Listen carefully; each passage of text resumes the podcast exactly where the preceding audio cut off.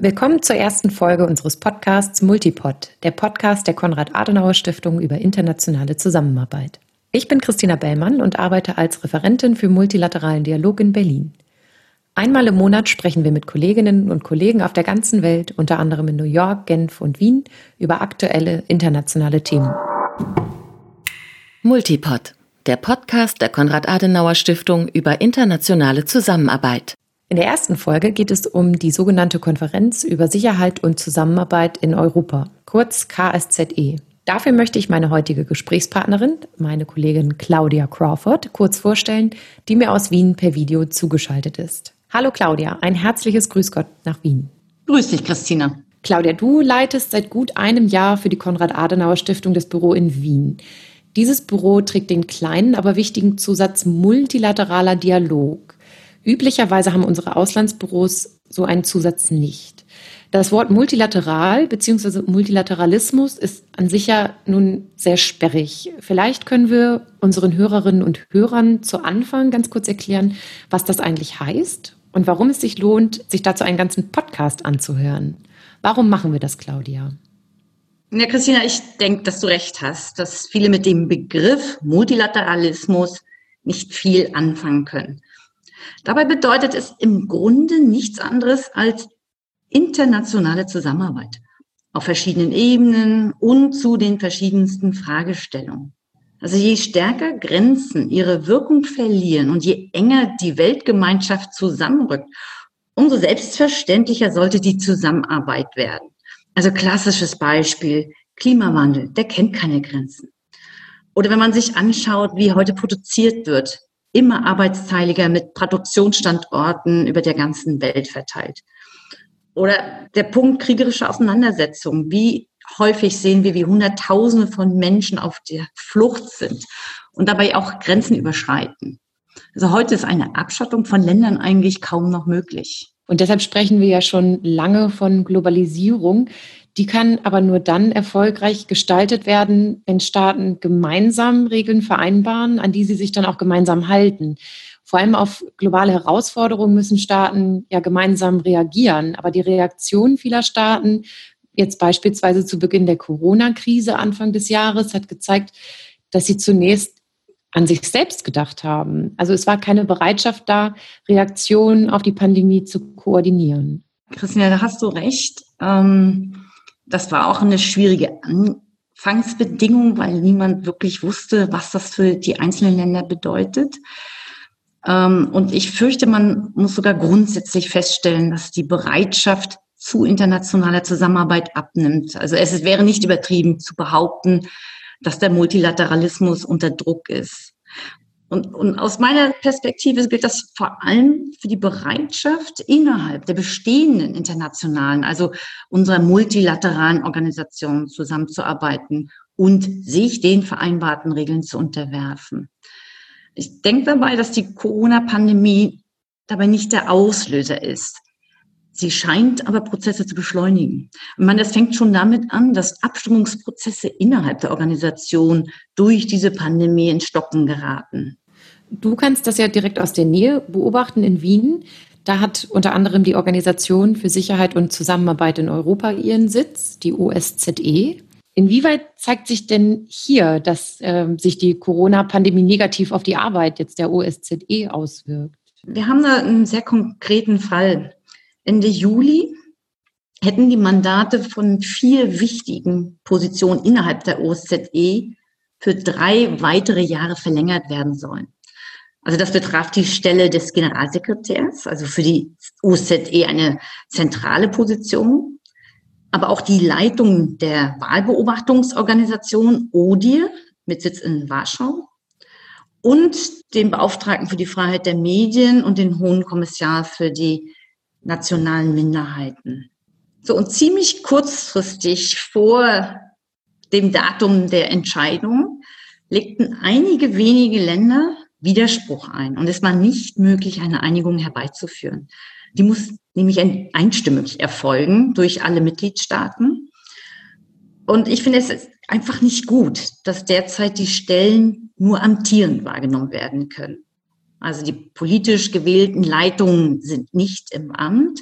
Es gibt natürlich Vertreter, die jetzt amtierend diese Position wahrnehmen und damit das laufende Geschäft auch sicherstellen.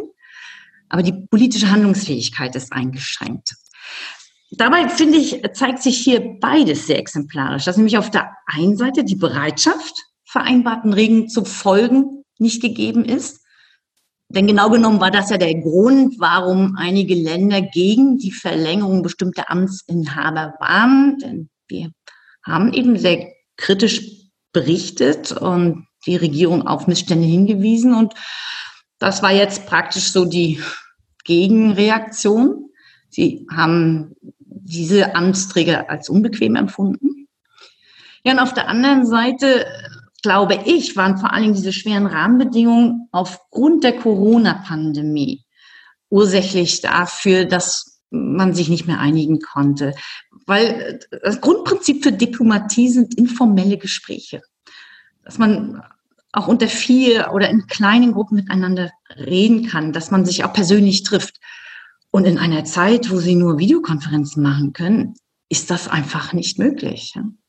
Wir sprechen heute nicht zufällig über die OSZE, die die Aufgabe hat, zur Sicherheit und Zusammenarbeit in Europa beizutragen. Dabei sind die 57 Mitgliedsländer, die zur Organisation gehören, nicht nur europäische Länder, sondern es gehören auch Länder wie beispielsweise die USA und Kanada dazu. Das ist der Grund, warum die Organisation so besonders wichtig ist für Europa, denn sie ist die einzige Organisation, in der die USA und Russland zu Fragen der europäischen Sicherheit an einem Tisch sitzen. Ja, in der Tat. Und vor allem deshalb ist es so ernüchternd, dass sich die OSZE mit dem Dialog unter den Mitgliedstaaten so schwer tut. Vor allem, wenn man bedenkt, woher die OSZE eigentlich kommt. Denn die OSZE ging 1995 aus dem KSZE-Prozess hervor. Und KSZE, das hatte ich ja eingangs schon kurz erwähnt, steht für Konferenz über Sicherheit und Zusammenarbeit in Europa. Diese Konferenz wurde mitten im Kalten Krieg ins Leben gerufen wenn man sich die historischen Rahmenbedingungen dieser Zeit anschaut, dann war diese vor allen Dingen durch die starke Blockkonfrontation gekennzeichnet, also zwischen der Sowjetunion und zwischen den USA. Das hat sich besonders ab den 1960er Jahren gezeigt, erst mit der Berlin-Krise und mit der Kuba-Krise anschließend. Dort standen sich nicht nur unterschiedliche Blöcke oder Systeme gegenüber, sondern eben auch Atommächte, die sich gegenseitig androhten, diese Waffen auch tatsächlich einzusetzen. Claudia, unter diesen Umständen oder vor, diesen, vor dieser Bedrohungskulisse, wie kam es denn dazu zur Bereitschaft, den KSZE-Prozess zu beginnen? Die Sowjetunion hatte schon in den 50er Jahren eine große Konferenz zwischen den Ost- und Westmächten gefordert.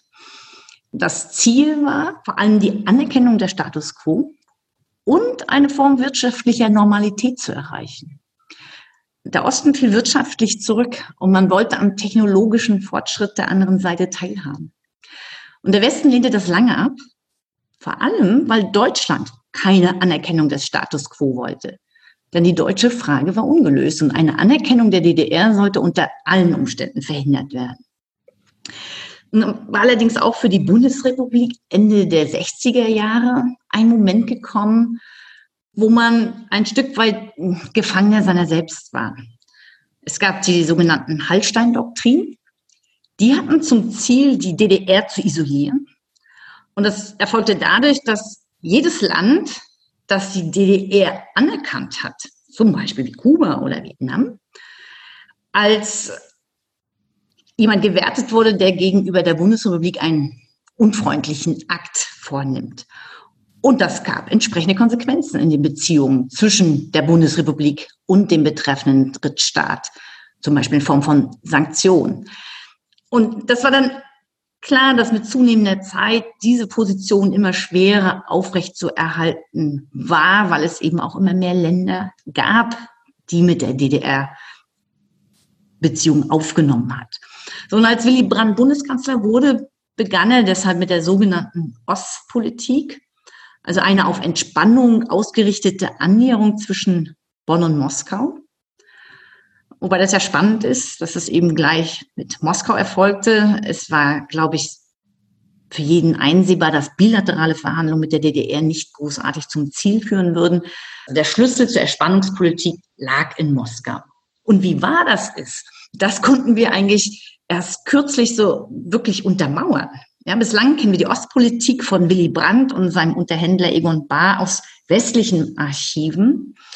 Und wir jetzt als Konrad-Adenauer-Stiftung waren in der Lage, zusammen mit dem Ludwig-Boltzmann-Institut, ein Institut für Kriegsfolgenforschung in Graz, Recherchen in Moskauer Archiven durchzuführen.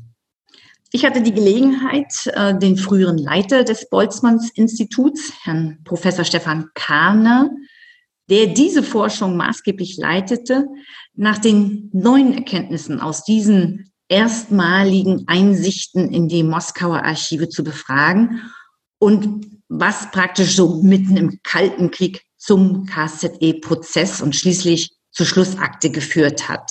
Die Geschichte der deutschen Ostpolitik Bonds konnten wir mit unseren Forschungen erweitern mit dem Blick auf die gleichzeitige Westpolitik Moskaus. Das heißt, die Ostpolitik eines Willy Brandt wurde parallel geschaltet mit der Westpolitik Brezhnevs. Und das ist das ganz Wesentliche und Erste. Das Zweite, das wir auf den Punkt bringen konnten, war, dass Brezhnev ebenfalls eine einen neuen Anlauf brauchte aus zwei Gründen. Erstens, wirtschaftlich, er musste beweisen, dass er besser ist als Khrushchev. Khrushchev hat er abgesetzt. Jetzt muss er beweisen, einen wirtschaftlichen Erfolg muss er schnell nach Hause bringen. Das Zweite, er braucht einen politischen Erfolg. Er braucht gesicherte Grenzen in Osteuropa und er braucht gleichzeitig eine Ruhe in Ostmitteleuropa, damit er sich auch dem neuen Thema äh, China im Osten der Sowjetunion widmen kann. Und da kommen zwei Dinge parallel. Brezhnev braucht den Westen. Brezhnev braucht Geld für seine Wirtschaft. Herr Professor Kahne, der ehemalige Leiter des Boltzmann-Instituts, hebt hier die entscheidende Rolle der Wirtschaft für das Gelingen der Ostpolitik Willy Brandts vor, aber eben auch parallel die Westpolitik eines Leonid Brezhnevs, Generalsekretär der damaligen kommunistischen Partei der Sowjetunion und damit Staatschef. Bundeskanzler Willy Brandt konnte mit der Unterstützung der deutschen Wirtschaft auf die Sowjetunion zugehen, denn diese brauchte die Aufträge. Und die Sowjetunion brauchte Know-how und westliches Geld. Also damals das Stichwort der Stunde war Wandel durch Handel. So kommen die beiden zusammen 1969 auf 70 mit den ersten großen Gasverträgen und dann 1970 am 12. August mit dem Moskauer Vertrag, der jetzt sichert die, den Status quo in Osteuropa und gleichzeitig einen Weg hin zu einer neuen, zu einem Anlauf einer Entspannung äh, eröffnet und diese Entspannung soll dann und wird dann 1975 in Helsinki, wenn man so will, vertraglich fixiert. Zuvor hat Brezhnev ganz klar auch dem Brand gesagt, und man muss sich das vorstellen, die beiden sind da vor der Krim in einem Boot drin. Und der Brezhnev sagt ganz bewusst zum Brand, wir müssen galoppieren, traben ist viel zu langsam. Das ist die Qualität des jungen Brezhnev, die letztlich dazu führt, dass auf beiden Seiten eine Win-Win-Situation entsteht, die letztlich dann 1975 zum Vertrag in Helsinki führt. Wie Professor Kahner hier gesagt hat, die Einigung zwischen Bonn und Moskau, die in den Moskauer Vertrag von 1970 mündete, ebnete eben auch den Weg zum KSZE-Prozess. Dieser fand seinen Höhepunkt in der Schlussakte von Helsinki, die vor ziemlich genau 45 Jahren am 1. August 1975 unterzeichnet wurde. Es waren 35 Länder, die die Schlussakte unterzeichnet hatten, vorrangig natürlich europäische Staaten, aber auch Kanada, die USA und die Sowjetunion. Und die KSZE-Schlussakte war ein wichtiger Schritt in den Beziehungen, aber auch erst der Anfang. So sagte es der Botschafter Raunich der österreichische Vertreter bei der OZE ist. Ich denke, die KZE-Schlussakte hat den Grundstein gelegt, dass 14 Jahre später der eiserne Vorhang endlich fiel. Sie hat den Grundstein gelegt zu einem Interessensabgleich und zu einem Interessensausgleich zwischen Ost und West. Und sie hat dafür gesorgt, dass der Kalte Krieg auch kalt bleibt. Das heißt, dass zwar die Stimmung zwischen Ost und West weiterhin kalt blieb, aber die Möglichkeit eröffnet wurde, einen Dialog zu führen, die Interessen äh, zu formulieren und zu schauen, wie man diese Interessen aufeinander abstimmen kann oder abgleichen kann. Claudia, was wurde auf den Vorbereitungskonferenzen für Helsinki und in der Schlussakte eigentlich inhaltlich vereinbart? Also dem Osten ging es von Anfang an um seine Anerkennung und um die wirtschaftliche Zusammenarbeit. Und der Westen forderte im Gegenzug Zugeständnisse vom Osten im Bereich Menschenrechte. Es war ja bekannt, dass es um Freiheits- und Persönlichkeitsrechte im Osten schlecht bestellt war. Und so verhandelte man über drei Schwerpunktbereiche. Also zu der Zeit wurden sie als Körbe bezeichnet. Der erste Korb behandelte Fragen der Sicherheit in Europa. Es ging um die politisch-militärische Dimension. Und darin wurden zehn Leitprinzipien der Zusammenarbeit der Mitgliedstaaten entwickelt. Und es wurde ein Dokument über vertrauensbildende Maßnahmen verabschiedet. Und damit war es so der, der wichtigste Kerngedanke dieser KZE, der zur Stabilisierung und zur Sicherheit in Europa beitragen sollte, weil man sich auf gemeinsame Prinzipien verständigt hat, wie man im Konflikt miteinander umgehen will. So, im zweiten Korb ging es dann um die Zusammenarbeit in den Bereichen Wirtschaft, Wissenschaft, Technik und Umwelt. Hier hatte, wie gesagt, vor allem der Osten Interesse daran. Und schließlich der dritte Korb verhandelte die Zusammenarbeit im humanitären und kulturellen Bereich. Das, was dem Westen sehr wichtig war. Das bedeutet doch, dass der Ostblock als der eigentliche Gewinner der Konferenz gesehen werden könnte. Erstmals wurden die Grenzen der osteuropäischen Staaten, insbesondere Polens und der DDR, in einem internationalen Vertrag anerkannt. Und das Prinzip der Nichteinmischung in die inneren Angelegenheiten war eins der zehn Leitprinzipien, die du eben erwähnt hattest. Es wurde dort festgeschrieben. Und zudem wurden die Grundlagen für engere wirtschaftliche Beziehungen gelegt, die auch vor allem vom Osten angestrebt waren. Ja, in der Tat haben das unmittelbar nach der Konferenz viele Beobachter so gesehen. Mit etwas mehr Abstand kommt man allerdings zu einer etwas anderen Beurteilung. Denn zum einen war es auch für den Westen von Vorteil, dass im politisch-militärischen Bereich eine gewisse Stabilität geschaffen wurde und damit auch Sicherheit. Und zum anderen wurde der dritte Korb, der auf Menschenrechte einging, vor allem vom Osten vollkommen unterschätzt. Die Staaten des Ostblocks haben die Menschenrechtsfrage nicht wirklich ernst genommen. Es wurden ja auch keine rechtlich bindenden Vereinbarungen beschlossen, die den Menschen im Osten nun Redefreiheit und politische Mitbestimmung geschenkt hätten. Aber es entfaltete sich eine politische Bindewirkung des dritten Korps. Überall in den Ostblockstaaten entstanden die Helsinki-Gruppen, also Gruppen von Menschenrechtsaktivisten, die sich auf die Schlussakte von Helsinki beriefen und die ihre Rechte einforderten. Und die autoritären Regierungen hatten keine guten Argumente, gegen diese Gruppen vorzugehen, da diese sich auf Abmachungen genau derjenigen autoritären Regierungen berufen konnten. Okay, viele Dinge haben zum Zusammenbruch des Ostblocks beigetragen, aber diese Menschenrechtsgruppen hatten ihren Anteil daran. Und dieser Zusammenbruch der Sowjetunion kam 1990. Die OSZE entstand 1995. Das heißt, nachdem der Kalte Krieg beendet war, wurde die KSZE quasi verlängert und als OSZE institutionalisiert. Warum ist das passiert? Diese Frage hatte ich auch dem Botschafter gestellt, dem Botschafter Raunig, der Vertreter Österreichs bei der OSZE ist und den wir gerade schon gehört haben. Und hier ist seine Antwort. Zusammenarbeit, Dialog, Kooperation im militärisch-politischen Bereich, im wirtschaftlichen Bereich und in Umweltbelangen sowie in menschenrechtlichen Belangen sind eigentlich zeitlose Themen.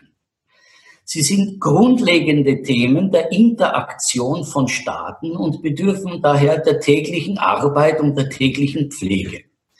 Weiterhin war das letzte Jahrzehnt des 21. Jahrhunderts von zwei großen Ereignissen geprägt. Auf der einen Seite der Fall des Eisernen Vorhangs, die Auflösung der Sowjetunion, die Auflösung des Warschauer Paktes. Auf der anderen Seite aber auch der kriegerische Zerfall Jugoslawiens, der große Tragödien und, und, und Zerstörung mit sich gebracht hat. Beide Ereignisse zeigen, wie relevant KSZE oder OSZE, wie relevant die Themenbereiche der OSZE sind, gerade um auch die Transformation, sei es in einer Aufbruchs- und Hoffnungsstimmung oder äh, die Transformation, sagen wir, in, in, in ihrer negativen Variante durch kriegerischen Zerfall zu begleiten und zu sehen, äh, was kann man aus diesen Prozessen machen, um sie in geregelte Bahnen zu bringen, um Demokratie, Stabilität, Sicherheit, Menschenrechte, wirtschaftliche Zusammenarbeit und Frieden zu sichern. Die OSZE hat somit auch heute ähnliche Aufgaben, wie sie die KZE hatte. Was sich ja auch in den drei Dimensionen, in denen die OSZE heute ihre Arbeit verrichtet, widerspiegelt, die de facto den drei Körben der KZE entsprechen. Also Abrüstung, Kampf gegen Terrorismus, Beilegung von Grenzstreitigkeiten als die erste Dimension, Umwelt und Wirtschaft als zweite Dimension und den Schutz von Menschenrechten und Demokratie als dritte Dimension. Der Aufbau der OZE ist allerdings im Vergleich zur KZE viel ausdifferenzierter. Die KZE war ein äh, Konferenzprozess Heute hat man eine Institution und das fängt schon damit an, dass die OSZE heute 57 Mitgliedstaaten hat. Ja, und dieser, dieser Unterschied in der Mitgliedszahl, das erklärt sich natürlich in erster Linie dadurch, dass sowohl Jugoslawien als auch die Sowjetunion implodiert sind was früher die, die Sowjetunion äh, war, die ein Staat, so sind es bezogen auf das damalige Territorium heute zum Beispiel 15 Staaten. Und genauso sind für das frühere Jugoslawien heute sechs Staaten Mitglied der OSZE. Kosovo ist nicht dabei, weil es noch nicht von allen OSZE-Mitgliedern anerkannt ist. Aber auch die Strukturen der OSZE sind komplexer. Es gibt nicht nur den Ständigen Rat, der einen steten Dialog unter den Mitgliedstaaten sicherstellen sollen, zusammen mit dem Generalsekretär, sondern es gibt auch die Parlamentarische Versammlung der OSZE. Zu dieser senden die Parlamente der Mitgliedstaaten Delegationen. Und dadurch wird der politische Anspruch der OSZE unterstrichen. Ja, also Themen der OSZE sind somit auch Themen der nationalen Parlamente und umgekehrt. Aber vor allem für die menschliche Dimension, den früheren dritten Korb, gibt es eine Reihe von wichtigen Einrichtungen der OSZE. Die wichtigste davon ist das Büro für demokratische Institutionen und Menschenrechte, abgekürzt ODIR, mit Sitz in Warschau. Sie ist vor allem bekannt für die Wahlbeobachtungsmissionen der OSZE, für deren Durchführung ODIR verantwortlich ist. Aber auch der Beauftragte für die Freiheit der Medien und der Hohe Kommissar für nationale Minderheiten sind wichtige Instrumente der OSZE. Wenn ich mich jetzt an den Anfang unseres Gesprächs erinnere, dann sind ja genau das die Positionen, die momentan blockiert sind, da sie ohne gewählte Leitungen dastehen. Jetzt frage ich mich, wenn man sich nicht einmal mehr auf die Besetzung dieser wichtigen Positionen einigen kann, wie soll dann die OSZE ihre volle Wirkungsmacht entfalten können? Ja, das ist schon eine berechtigte Frage. Ich wäre allerdings nicht ganz so negativ. Also zum einen zeigt der Umstand, dass sich Mitglieder gegen die Beauftragten stellen, dass diese ja ihren Auftrag ernst genommen haben, dass sie auf Missstände aufmerksam gemacht haben und dass sie dadurch auch wirklich unbequem waren und dass über die Zeit dadurch auch Veränderungen erreichbar sind. Und dass zum Beispiel die Öffentlichkeit über die Situation von Journalisten oder nationalen Minderheiten in den einzelnen Ländern so viel weiß, hat sie ja zu einem großen Teil aufgrund der Arbeit der OZE-Institution. Und es gibt noch ein weiteres wichtiges Instrument der OZE, über das wir noch gar nicht gesprochen haben. Das sind die Feldmissionen in den Ländern mit militärischen Konflikten, also den sogenannten Frozen Conflicts. Auf Deutsch eingefrorene Konflikte, wie zum Beispiel im Kaukasus oder in Osteuropa. Anfang der 90er Jahre gab es ja an mehreren Stellen sehr blutige Auseinandersetzungen und auch bis heute gibt es immer wieder Zwischenfälle, teilweise mit Toten. Und diese Konflikte sind also nicht, nicht wirklich eingefroren. Und OZE-Missionen helfen dabei, diese zu befrieden, zu deeskalieren, Vertrauen zu bilden. Wir haben den jüngsten OZE-Einsatz zur Konfliktbefriedung im Osten der Ukraine, die Beobachtungsmission, wo 2014 nach der Annexion der Krim durch Russland im Donbass die militärischen Auseinandersetzungen begannen. Der Konflikt in der Ukraine befindet sich nun mittlerweile schon im sechsten Jahr. Die anderen Konflikte sind noch älter. Claudia, erlaub mir doch die leicht provokante oder provokative Frage, wie viel Wirkungsmacht kann die OSZE denn eigentlich entfalten angesichts dieser schon sehr lange andauernden Konflikte? Es ist in meinen Augen ein enormer Beitrag, den die OSZE zur Befriedung und Konfliktvermeidung leisten kann. Welche Organisationen würden denn sonst zur Verfügung stehen, um vor Ort zur Vertrauensbildung beizutragen und die Konfliktparteien ein Stück weit zu trennen? Ja, aber natürlich, ich, ich gebe dir recht, dass es unbefriedigend ist, dass die OSZE anscheinend die bestehenden Konflikte nicht gänzlich beenden kann. Damit kommen wir ein Stück weit zum Wesen multilateraler Organisationen. Diese können immer nur so viel erreichen, wie die Mitgliedstaaten zulassen. Sie sind ja keine unabhängigen Organisationen. Bei der OSZE beispielsweise müssen alle wesentlichen Entscheidungen einstimmig von allen Mitgliedstaaten getroffen werden. Und für alle internationalen Organisationen, ob wir auf die Weltgesundheitsorganisation oder die Welthandelsorganisation schauen und natürlich auch auf den UN-Sicherheitsrat gilt, dass ihre Wirkungsmacht immer nur so weit reicht, wie die Kompromissbereitschaft ihrer Mitglieder. Man kann also sagen, dass die Arbeit in multilateralen Organisationen teilweise das Bohren sehr dicker Bretter bedeutet. Und um das zu verstehen, ist es natürlich wichtig, dass die Arbeit in solchen Organisationen bekannter wird, dass wir mehr darüber sprechen.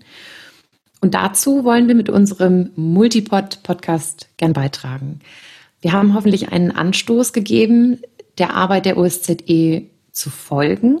Die Internetadresse der OSZE und viele weitere Informationen haben wir in die Shownotes zu dieser Episode gestellt, also in die Notizen zu dieser Folge. Ich bedanke mich für das Gespräch mit dir, Claudia, und für deine Zeit. Es war meine Freude. Wir würden uns freuen, wenn wir in vier Wochen wieder viele Zuhörer erreichen. Dann werde ich zum 75. Jahrestag der Vereinten Nationen mit unserer Kollegin Andrea Ostheimer in New York sprechen. Bis zur nächsten Folge in einem Monat. Alles Gute. Multipod, der Podcast der Konrad-Adenauer-Stiftung über internationale Zusammenarbeit.